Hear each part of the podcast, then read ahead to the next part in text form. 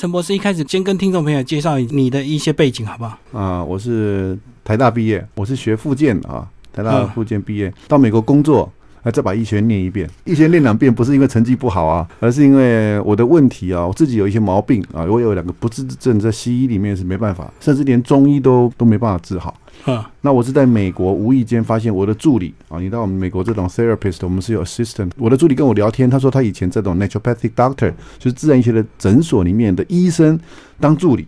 我一听啊，这什么东西啊？台湾没有这种医生嘛？那后来跟他聊聊，哎，发现这个在美国是正统的医生，而且是医病的效果蛮好的。他说那个医生啊，我还记得那个医生叫 Doctor Kataif，他你要看他要排三个月嗯嗯，才排得到他，然后效果很好。后来我再进一步研究，哎呀，太棒了，这正是我的兴趣。后来我就花了大概一年多的时间补修学分啊、真试啊，后来就进医学院了，把医学院给他再念一遍。哦，所以你念两遍是第二次就接触自然医学这样子。对，第一次是算是比较主流正统的附件。是是是嗯。然后二零零七年那时候为什么会想要出这本书？然后经过这些年这个十一年，这等于是第六版。嗯呃，这些内容有没有做一些稍微的、微微的一个修正？还是说从二零零七年一路到现在都是这样？我的书好像不大要不大需要修了哈。我这样讲有点有点骄傲了，其实不是啦，因为我我比较龟毛哦，哦，所以一开始就写的写的很到位啊。不要说到位啊，我很龟毛谨慎哈，所以我写出来的东西都是反复印证的。我这本书写出来，其实已经累积了很多年的东西了哈。我在美国有很有一些看诊的经验啊，就是美国的医学院毕业，我有看诊，看诊以后呢，我受邀回台湾，在一个上市公司做研发。研发结束以后呢，我又去受邀到全台湾的一些地方去演讲。那后来我发现呢，我都讲同样的东西，你知道吗？是我在诊间好像病人的问题都差不多，我都讲一样的事情。后来发现演讲也讲差不多，那我想啊，干脆把它写出来算了，因为我不想讲了一千次一万次重复讲就对。，对，嗯然后我就把它写出来。其实我这本书哈，是我那时候回台湾三年哈，我要回美国继续职业，但是我美国诊所租给别人了，嗯我暂时回不去啊。那回不去以后，那我就台湾我就四处演讲啊。后来就啊，干脆把它写一写吧。那写就把它写出来，写出来想，嗯，大概我就问出版社说，哎，畅销书是几本啊？他说五五千本就是畅销书。我说好，那我就卖五千本。哦，最低标就 没想到这本书写出来不得了啊！第一个礼拜上排行榜，其实预购就上排行榜，后来就一直在排行榜上面。那一年是全台湾台湾人的著作，在二零零七年这本书卖最多。是你可以。去调一下我们的出版的历史里面，那一年呢，这本书卖很多很多。嗯，其实我这样看，我就是发现这个呃，陈博士跟其他这个功能医学或自然医学的作者差别，就是说你真的很多直接把很多的细节写进去。那有些人他可能会稍稍的稍微这个隐藏一点，就是希望你 你到他那边去看之后，他才要告诉你相关的一个结果。所以等于是有讲跟没讲一样。那陈博士是直接是切入重点了。对，我不藏私了哈，因为我写这个的目的是哈，不要找我看诊啊，因为我我看诊啊，一方面是我是慢郎中，我是慢慢看的。第一次我要看一个小时，那第二次就比较短，但是找我的人太多了啊，嗯嗯，没想到说我这本书写出来找我的人更多，更多。那，所以我跟大家说，看我的书啊，你照做啊，的确是很多人照着做以后身体好了、什么嗯毛病都好起来了。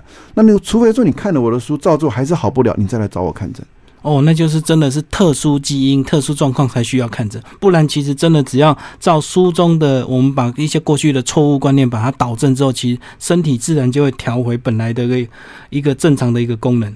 非常多人啊，我常常演讲或者是路上遇到很多人跟我说：“哎呀，他受受益很多。”我说：“哈，我不认识你。”他说：“哦，他看了我的书啊，照做就什么过敏对过敏好了，什么更年期什么什么啊，有的没有的，甚至连癌症都好起来了。我真的有看到很多，我演讲完他过来跟我说谢谢，他说他他妈妈的癌症好了，他谁谁谁什么什么。我说哇，真的啊，那个因为很多的毛病哈、其实是吃出来的，嗯，甚至连癌症都有可能跟饮食有关系。对对对对，那你就用正确的方法吃，很多毛病自然会逆转。这个是一个听起来很简单啊啊，不过真的是如此啊。就是很简单的因果关系啊。对 吃错东西，然后自然就生病，就这样。对然后吃错越久，然后病就越重。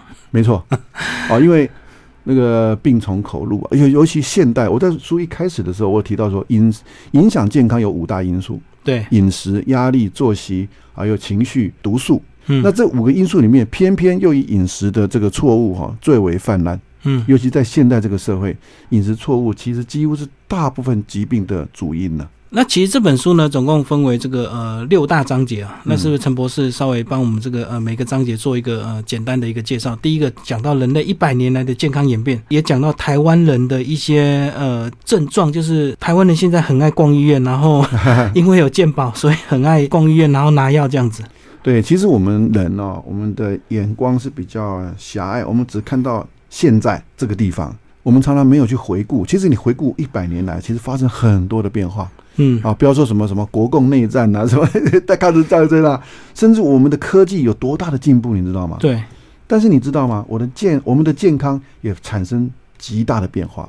你知道，在一百年前，台湾的什么慢性病，什么癌症啊、高血压、糖尿病啊，什么根本没有。我前几天才跟我爸爸聊天啊，我说：“爸爸，以前你小时候啊，你年轻的时候，你的长辈有没有人得糖尿病？”他说：“听啊，那我们听给，因为我爸爸三十九岁糖尿病嘛。”我我是糖尿病的大家族啊，我今年是五十一啦，我目前控制的不是控制，我没有还没有并发，其实我应该三十五岁就要并发了。哦，但是我对但是我对糖尿病特别有有心得，因为我从国中开始，我们家族笼罩在一个糖尿病的阴影之下。那你知道吗？我问我爸爸，其实不用问啊，我们的阿公那一辈在小时候年轻的时候，台湾根本没有几个人糖尿病啊，嗯，对吧？啊，现在呢？很泛滥了，什么高血压、糖尿病啊、心脏血管毛疾病、脑中风，哎呀，多的不得了。那为什么会这样子呢？哎，其实跟我们的刚刚说过影响健康五大因素是有关系的嗯嗯嗯，啊。还有台湾人特别爱看医生啊，偏偏呢好像越看越糟糕。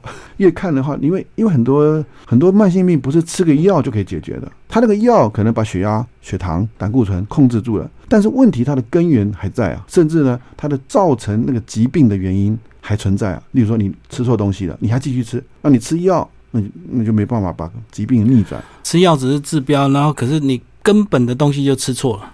没错啊，嗯，啊，例如说好，假设说假设说血糖啊是因为什么因素造成的？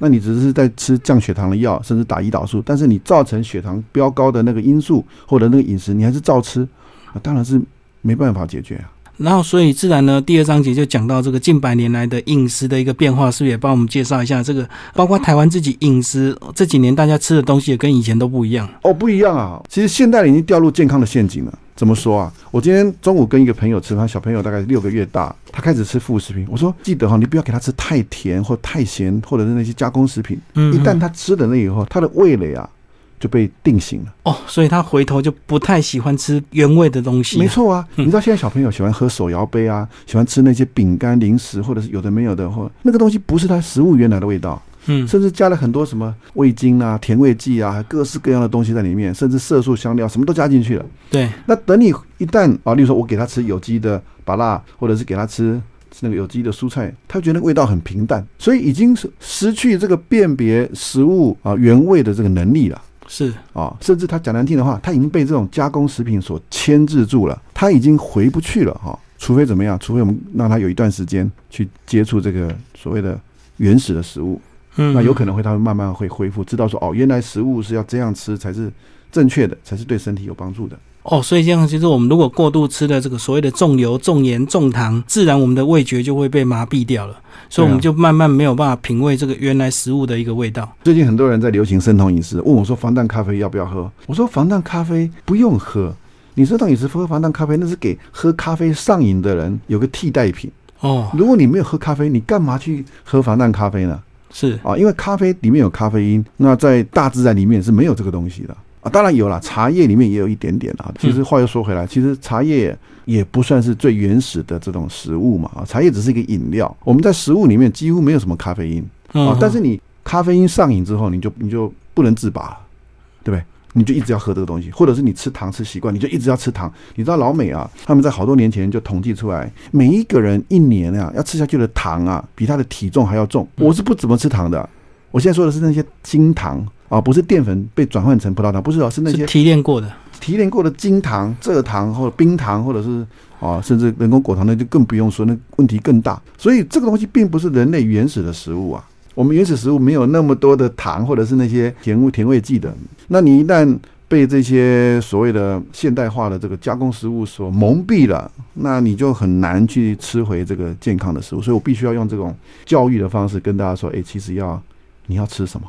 那不应该吃什么。然后这个第三章节呢，就讲到全世界各族的一个启发。为什么有些族群他吃了很多肉，他不会有一些心血管的疾病，都是有他的一个根本原因。所以这个呃，陈博士写这本书还真的有一定的考据哈。我这本书啊，刚刚说过我比较龟毛了，我说我写下来的东西真的是不大容易变，不大需要修改了。你知道这个是还很不容易，真的。我写的书，其实我你看我这样写写，好像很很好写啊。哦，其实我这本书参考了多少几千篇的这个论文是啊，所以我的书里面的那些观念哈、有两大印证。第一个就是临床的验证，所谓的临床验证，就是可能是我自己的经验啊，或者是呢这个 paper，就是那些学术的研究累积的，例如说啊多少多几千几千人、几万人的那些研究报告，我来分析哈、另外一个呢，我是看历史，嗯嗯，看人类的历历史。对好，例如说好了，很多人说，哎呀，不要吃，不要吃肉，吃到肉的话会心脏病、脑中风。那你知道爱斯基摩人吃什么吗？爱斯基摩人在北极那个地方，天寒地冻，阿拉斯加的地方只有肉可以吃啊。对，没有菜，完全没有。他们吃什么呢？他们吃的麋鹿，还有那个海豹肉、鲑鱼肉，然后菜呢，他就吃海藻、海带，没了。他没有什么新鲜的蔬菜啊、也没有什么水果，根本没有什么水果种不出来。嗯阿，拉斯加在那么古老的时候，几百年前根本跟跟温带、跟亚热带那边根本没有什么来往，所以它没有什么水果可以吃啊。人家也是活得很健康，当然它没有高温烹调，没有去煎，没有去炸，甚至你知道爱斯基摩人是吃生肉、哎，好可怕。但他不是直接这样茹毛饮血啊，他是把那些肉哈、就放着，放在那个天然的大冰箱嗯，冰一个月，是，冰一个月以后呢，哎，这些肉居然没有坏，而且很容易消化。嗯，也不用什么煮，直接这样吃啊。那你知道有纽约，我这本书提到有个人叫他是个纽约人呐、他哈佛大学毕业以后呢，他觉得没事做、啊，就跑到阿拉斯加去探险了。那他是纽约，纽约是当初一百年前也是一个很先进的一个城市啊。纽约人是一个都市人，一到阿拉斯加，当然就是东西要煮啊，嗯，怎么可以这么不卫生生吃呢？他吃了三个月，他生病了。爱斯基摩人跟他说：“怎么办？你快死，赶快吃生肉。”他说：“啊，吃生肉？诶，他吃诶，他跟爱斯基摩人吃的一样的生肉以后，马上病就好，而且接下来的五年甚至十年，只要他人在阿拉斯加，就跟着吃。他就跟着阿拉斯加那个爱斯基摩一样吃，诶，他非常健康。甚至那时候回到纽约的时候，医院不相信，你知道吗？把他关在医院里面了，就调查他，以为他在他在吹牛，诶，真的耶，他就在医院里面待了多少几个月的时间哈、医院只给他吃肉，而且后来他要求吃生肉。嗯嗯嗯我，告诉你哦，他不但去阿拉那个北极那边五年啊，身体很好啊，而且他吃生肉之下，他的体能非常好，各方面的这数字啊，甚至比一般人还要更健康，会嗯嗯会，颠覆你你的想法。哎呀，只吃肉，哎不，人家他也是很健康。是是是，所以这这本书的范围真的是超乎我的想象。呃，连这个阿拉斯加为什么吃生肉都能够这么健康，都被这个我们的陈博士写出来。那第四章就讲到这个，嗯，可能大家就比较关心，你吃对了吗？现代人的饮食迷失，哎，真的就会有很多是我们这个呃过去的一个错误印象，哎，对哦，这个饮食迷失哦，我这个叫做八大迷失啊。对，这八大迷失在我们过去这十一年影响了台湾还蛮大的。嗯啊，甚至我们台湾过去几年的黑心食物跟黑心油品事件的话，也印证这个迷失真的是非常严重。我在这个迷失一开始就说，我们台湾人的百分之九十每天在吃坏油，嗯，坏油啊，什么是坏油？就是氢化油、氧化油、收水油啊、回锅油，还有那些那些发霉的油等等等。那过去这些年的一些食品安全事件爆发之后，的确没错，我们真的是百分之九十以上都在吃这些坏油。真正那些好油哦，就是不容易找啊。我这十几年来在台湾到处演讲，已经讲了大概一两千场以后呢，嗯嗯我发现的确很多人受到正面的影响，知道说哦，你把坏油避开，你多吃好油，诶，我告诉你，很多毛病开始好起来。我一开始我那十年前就有知道有一个人啊，年轻人他喝了两罐苦茶油，他过敏好了，他的气喘好掉了。嗯嗯，两罐苦茶油可以喝多久？我不晓得，大概我估计啊，可能一两个月吧。他气喘好了，过敏也慢慢好了，什么都没变，只有喝苦茶油。也就是说，他可能以前常常吃一些炸鸡啊、盐酥鸡啊，或者是那些油炸，或者是一些刚刚说过的氢化油，就是反式脂肪那些什么人造奶油等等等。面包现在里面还有很多，饼干也很多。他把它避开了，只吃好油，诶，他身体好起来了。哦，我刚刚中午跟另外一个人吃饭的时候，他说他以前啊，那皮肤怎么样啊，怎么样啊？他这些年呢都在喝好油啊。他说，诶，这个皮肤就很光滑，嗯啊，这个很滋润，根本不用擦擦乳乳液了。所以这个油的问题啊，其实非常广泛。那我这本书的八大迷思就把油稍微比较彻底的讲了一讲。可是，一般人这个他没有办法分辨什么是好油坏油，所以可不可以用比较笼统的一个印象，就是说，假如你是在市面上看到比较大罐的，对，然后用塑胶瓶装的，它可能就是比较不好的油。呃，我也我们也不能说用价钱或者包装来论断，但是我会跟他讲一个非常简单而且科学的方法，就是启动你的感官，讲的比较文绉绉了，就是用鼻子闻呐。嗯，因为天然的油，什么是好油？就是天然的油。我们天然的油呢，就是把天然的种子冷压出来，这就是好油。是，例如说橄榄油、苦茶油、芝麻油、椰子油，只要你天然冷压了，你不要再什么精致啦，不要再氢化啦，不要高温烹调，它就是很好的油。像我常常就是把什么我要吃的这些这些菜啊、肉啊、豆腐啊这些，我把它放在碗里面，倒一点苦茶油或者橄榄油，搅拌就吃，搅拌搅拌就吃啊。哦，这很好，我也不用去煮这个油啊。有人说油这个没有煮可以吃吗？当然可以啊，你新鲜的油直接倒出来就可以吃啊，不用煮啊。所以你说用闻的是好的油有它原始的种子的味道哦啊。例如说我们讲橄榄油，你知道好的橄榄油什么味道？教大家哈，你回去把你的家的橄榄油拿出来啊，你不要煮，直接把它拿一个汤匙舀一下，含在嘴巴，你第三秒钟会有辣呛味跑出来。那个辣呛味就像那个瓦萨比一样，很呛的。所以就是橄榄本来的味道。它那个是橄榄多酚的味道，它大概第二十秒、三十秒会慢慢淡掉。你如果你的橄榄油没有这个辣呛味，我们要合理的怀疑，它要么就是橄榄油的油渣再用汽油去泡泡出来的那个油，叫做英文叫 pomace，不是那个 olive oil，它要换另外一个名称。你看老美他们很特别啊。你用汽油泡的橄榄油，它要给它另外一个名字。要么呢，它就是假油。嗯，什么叫假油？我们前几年不是有那个黑心油事件嘛？有台湾有个公司进口这个所谓的西班牙的冷压、冷压的初榨的橄榄油，号称是原装的，就被查出来里面百分之九十是什么？棉花籽油。嗯嗯嗯。哦，所以这种棉花籽油，它当然没有那个辣香味了。每一种油它有一个什么身份证？嗯嗯，就是好，橄榄油它有这个辣香味。好，那苦茶油呢？它有个苦茶油的一个特殊的一个，有时候你可以说茶香，有时候说一个就特有个特殊的味道。那如果来到椰子油呢，更明显，它有个很明显的椰肉香味。嗯嗯，你绝对不会闻一次就不会忘记了，就是好香的椰椰子油的味道啊。除此之外，大家知道芝麻油有芝麻的香味，对不对？花生油有花生的香味，对吗？那你我问你。你吃的大豆沙拉油有大豆的味道吗？嗯，没有。玉米沙拉油有玉米的味道吗？没有，没有。葡萄籽油有葡萄籽的味道吗？没有。那那些都精致掉了。哦。或者甚至人造奶，有人说人造奶油我吃的很香啊，有奶油的味道，但是那个是天然奶油吗？不是的，那是人造香料。例如说，举个例子哈，你到电影院去看电影，你会买那爆米花，是它里面用奶油来爆米花，那真的是奶油吗？你回家买那个天然奶油爆，不是那个味道，或者是你拿橄榄油爆，也更不是那个味道。电影院的爆米花。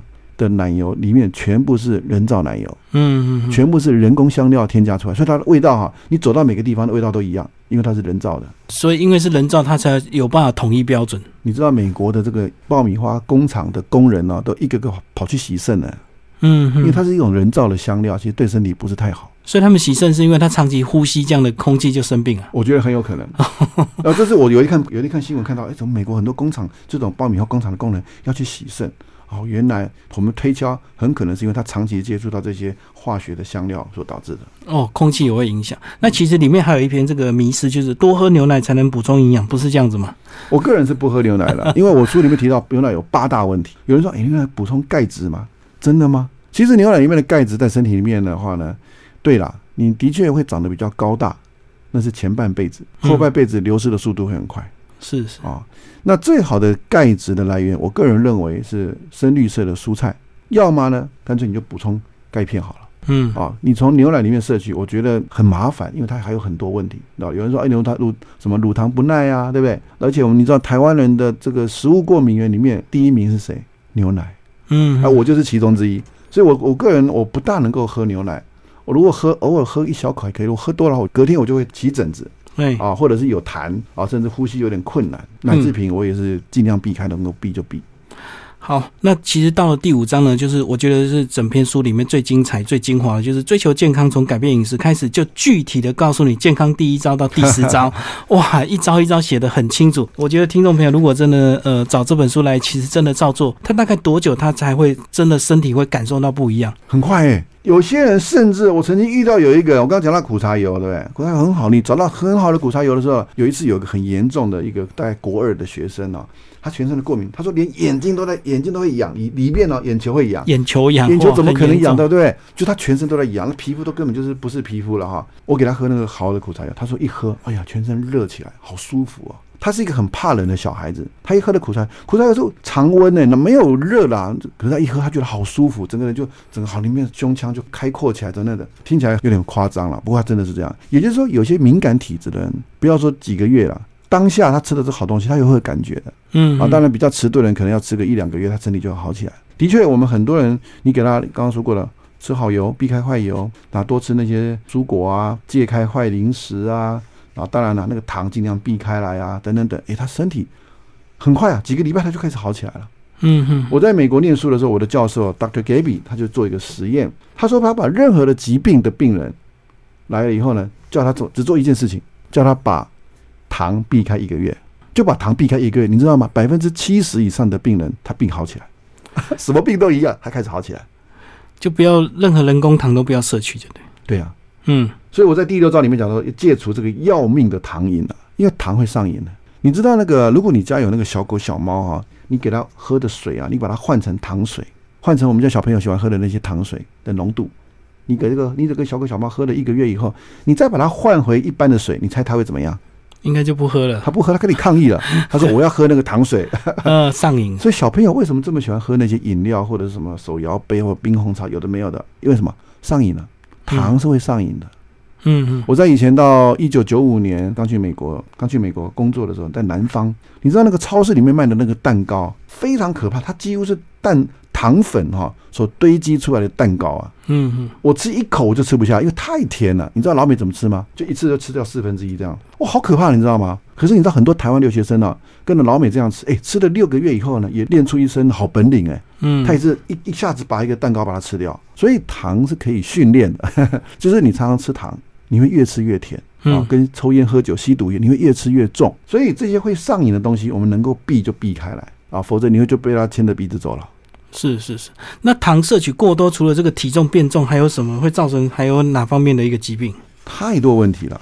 糖啊，当然首先就是牙齿会蛀牙嘛，嗯，所以这个蛀牙小朋友通常都是爱吃糖，或者是吃完淀粉食物不刷牙，好，这是一点。第二点。糖你也知道嘛，吃了以后呢，血糖就不稳定啊，啊，肥胖啊，血糖不稳定，这对非常普遍。现在糖尿病跟肥胖在台湾跟美国这种流行率非常高啊，而且你知道，我这本书那时候写的时候还没有写出一个更大的问题，就是人工果糖。人工果糖问题，我可能未来几年会来写。所以人工果糖比所谓的这个白糖、黄糖还更严重，更严重啦。嗯，它几乎差不多等于是酒精了。你会让小朋友一天喝个几罐啤酒吗？不会，但是你会给他喝几罐的饮料，那个饮料里，我们我们全台湾的饮料里面啊，现在全部沦陷了，都是加果糖，几乎百分之九十九点九都是加人工果糖。嗯嗯，你如果加蔗糖也是不好，但是哎呀，勉强偶尔睁一只眼闭一只眼。但是加了人工果糖，它的坏处更多啊。所以加人工果糖就是因为它便宜嘛。哦，便宜好喝，而且人工果糖真的好喝，那个味道真的很好。嗯，然后呢，便宜，而且你你知道吗？全世界哈所有的食物呢。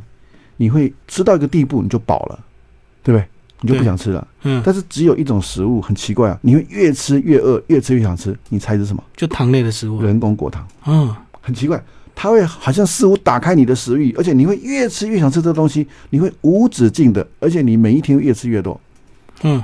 所以它是一个很很严重的一种食物，我把它号称为什么？二十一世纪的鸦片，你知道我们的清朝怎么灭亡？就是鸦片灭亡。那现在这个社会，我个人认为，人工果糖就是鸦片。你会被他 被他牵制住，甚至整个国力衰退啊，甚至整个灭亡。讲的比较夸张一点。所以这样讲是有时候我们去吃吃到饱，明明我们已经吃的很饱了，可是一到这个甜点或者是这个呃甜食，我们反而又吃得下，就是因为这个人工果糖这样。对，或者其实其实你吃很多肉，对不对？很多油，很多菜啊，等到吃到甜点的时候，好像你又开了另外一个胃啊。嗯，和身体很奇怪哈。对啊，啊，当然人工果糖更严重。其实一般的糖里面它是蔗糖嘛，蔗糖它在消化之后会变成果糖跟葡萄糖。但是现在人工果糖是根本没有葡萄，它直接就果糖，而且这个果糖偏偏又是人人体比较不容易代谢，甚至它必须要在肝脏里面类似用酒精的方式在代谢这个毒素啊，也就是果糖在身体里面几乎可以把它当做毒素来处理啊，嗯嗯，很麻烦的。所以吃了这果糖以后呢，还有一堆什么脂肪肝呐、还有一些甚至胆固醇会过高啦，导致心血管的疾病哦，有的没有的一大堆的问题在后面等着，更不要说什么糖尿病啊、肥胖，那一定会有的。哦，所以这个呃人工果糖几乎等同酒精一样的严重嘞，对人体比酒精更严重，因为你喝酒喝多了，你会醉倒了。就不会再喝。可是可是人工果糖呢，你会越吃越小，你绝对不会醉倒的，你会越吃越多。好，那最后我们来聊到第六章，第六章很特别，就讲到特殊疾病的饮食方法。其实呃，这个我们的陈博士呢，还把这个一些特殊的，比如说忧郁症，也有一些可以特别 对适合的饮食哦。对，其实每一种疾病从饮食上来调整，哎，似乎都有一些它的得独特的方法。你刚讲到这个忧郁症啊，忧郁症现在越来越多。当然，忧郁症跟可能压力是有关的，可是，在饮食方面也有很有相关，甚至有一部分，甚至曾经台湾以前十几年前流行排毒餐的时候，那个时候忧郁症的人口比较多。为什么？因为排毒餐吃多。所谓的排毒餐就是什么？就是高淀粉饮食，嗯，排毒，嗯吃饭配菜，加崩配菜，就这样子。就不要肉，没有肉，没有油，甚至连豆腐、豆干都没有，豆类都没有。那这样的情况之下，一个高淀粉的饮食啊，其实吃了半年之下呢，很多人产生忧郁症，因为他的蛋白质不够，他的血清素的缺乏，油脂的缺乏，他整个人会比较容易得到忧郁症。我曾经在美国看诊的时候，常常就收拾烂摊子，可是当初这样吃的原因也是为了减肥嘛，减肥完或者是完全去油这样。对减肥或者是去什么所谓的避免这个慢性病或者是什么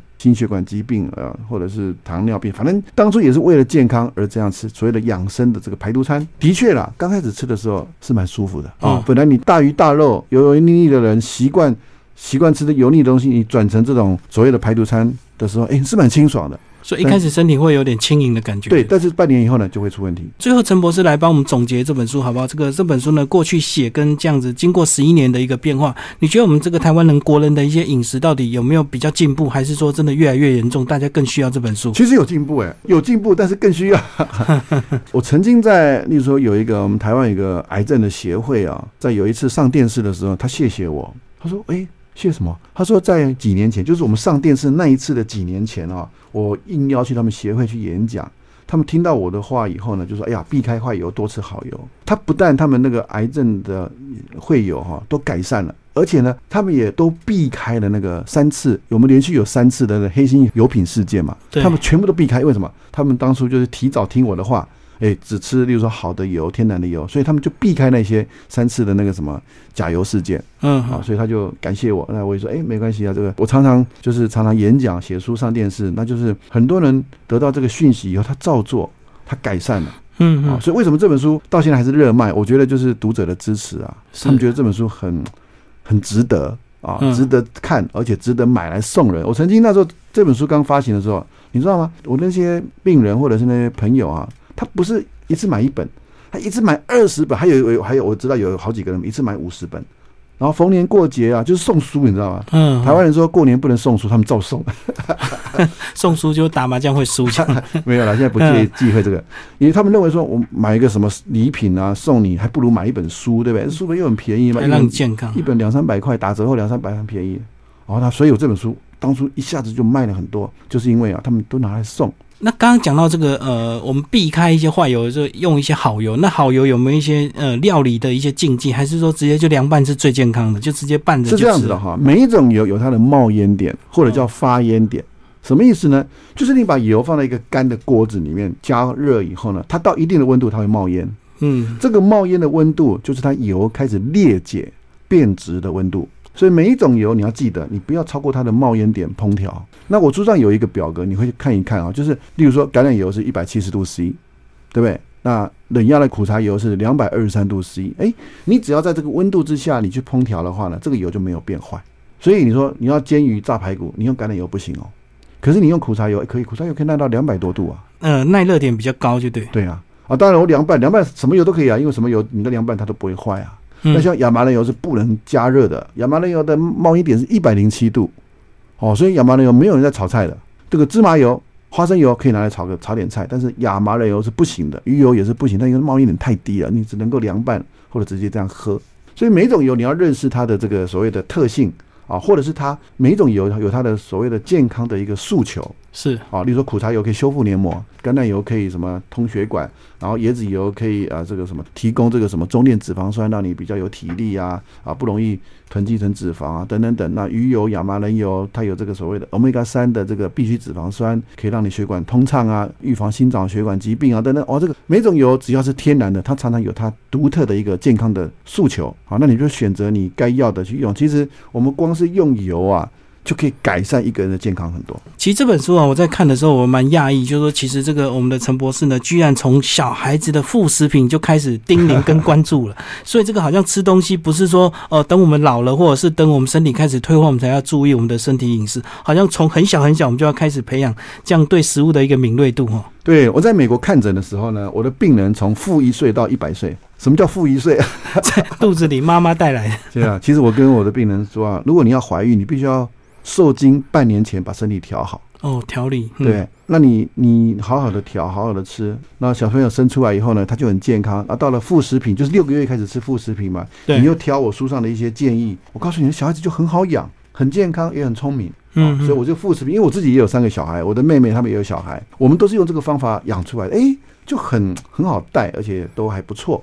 就不要让他太快吃到现代的食物，对不对？因为他一吃，好像这个口味尤其刚定住了。你给他吃那些什么那些含糖饮料什么，或者是那些好吃的什么饼干什么有的没有的乱七八糟的，我告诉你啊，他就不吃你正常的食物了。那吃那些加工食品、垃圾食物是没有营养的，甚至有一些人工香料啊、色素啊、复形剂，有的没乱七八糟的。你吃了以后，小朋友开始出问题，是啊，真正的营养不进来啊，不应该吃的东西吃一大堆哦，难怪现在很多小朋友都身体不是太健康。所以我们从从小就要把东西吃对。啊，所以吃对了就会健康啊，吃错了就会生病啊，这是天经地义的事情。所以这本书的重点就是 吃错当然就生病，就是这样。对啦，最后陈博士还有没有一些呃特别要叮咛现代人，呃还有什么要注意的，或者是说现代人很大家开始流行所谓的生酮饮食，那生酮饮食有没有一些要注意的一个地方啊？有生酮饮食，据我目前的片面了解，我们台湾生酮饮食的人大概百分之六十是做错的。很多很高比例啊啊，那怎么做呢啊？所以我在七月份哈，七月二十五号，我有一本新的书是啊，讲生酮饮食的。这本书其实不是讲生酮而已，它还讲低糖，还讲高糖哦，把现在的饮食在营养比例这个事情上面讲得非常的清楚。那什么人该吃生酮饮食啊？什么人不应该吃啊？如果你要吃，要怎么吃哦？书上。很清楚，我我那本书应该是全台湾目前讲生酮饮食的字数是最多的，是不是最好我不敢说了，它的字数最多，因为写了十一万字，非常的详细。有兴趣的，你可以在今年二零一八年的七月二十五号到书店去购买。是是是，所以这陈博士跟其他这个自然医学的一些人，呃，真的是不一样。有些人这个写东西啊，写到一半会收敛一下，就是要你再 去跟他私底下再聊一聊这样子。那陈博士是直接掏心掏肺，全部都写出来，真的直接你就照做就好了，你也不用真的必要一定要找到陈博士来看诊这样子。对对，因为我我发现我病人太多，看不完，就把它写出来，让大家跟大家分享，大家当自己的医生啊，你就会健康起来。今天非常感谢这个呃，我们的陈博士为大家分享他这个出版十一年的这个经典畅销纪念版，今年又再度的这个第六刷，吃错了当然会生病。我们陈俊训博士的健康饮食宝典，呃，这本书呢总共六大单元呢，这个呃都非常的受用。那听众朋友有兴趣可以找这本书来看，新自然主义出版。好，谢谢。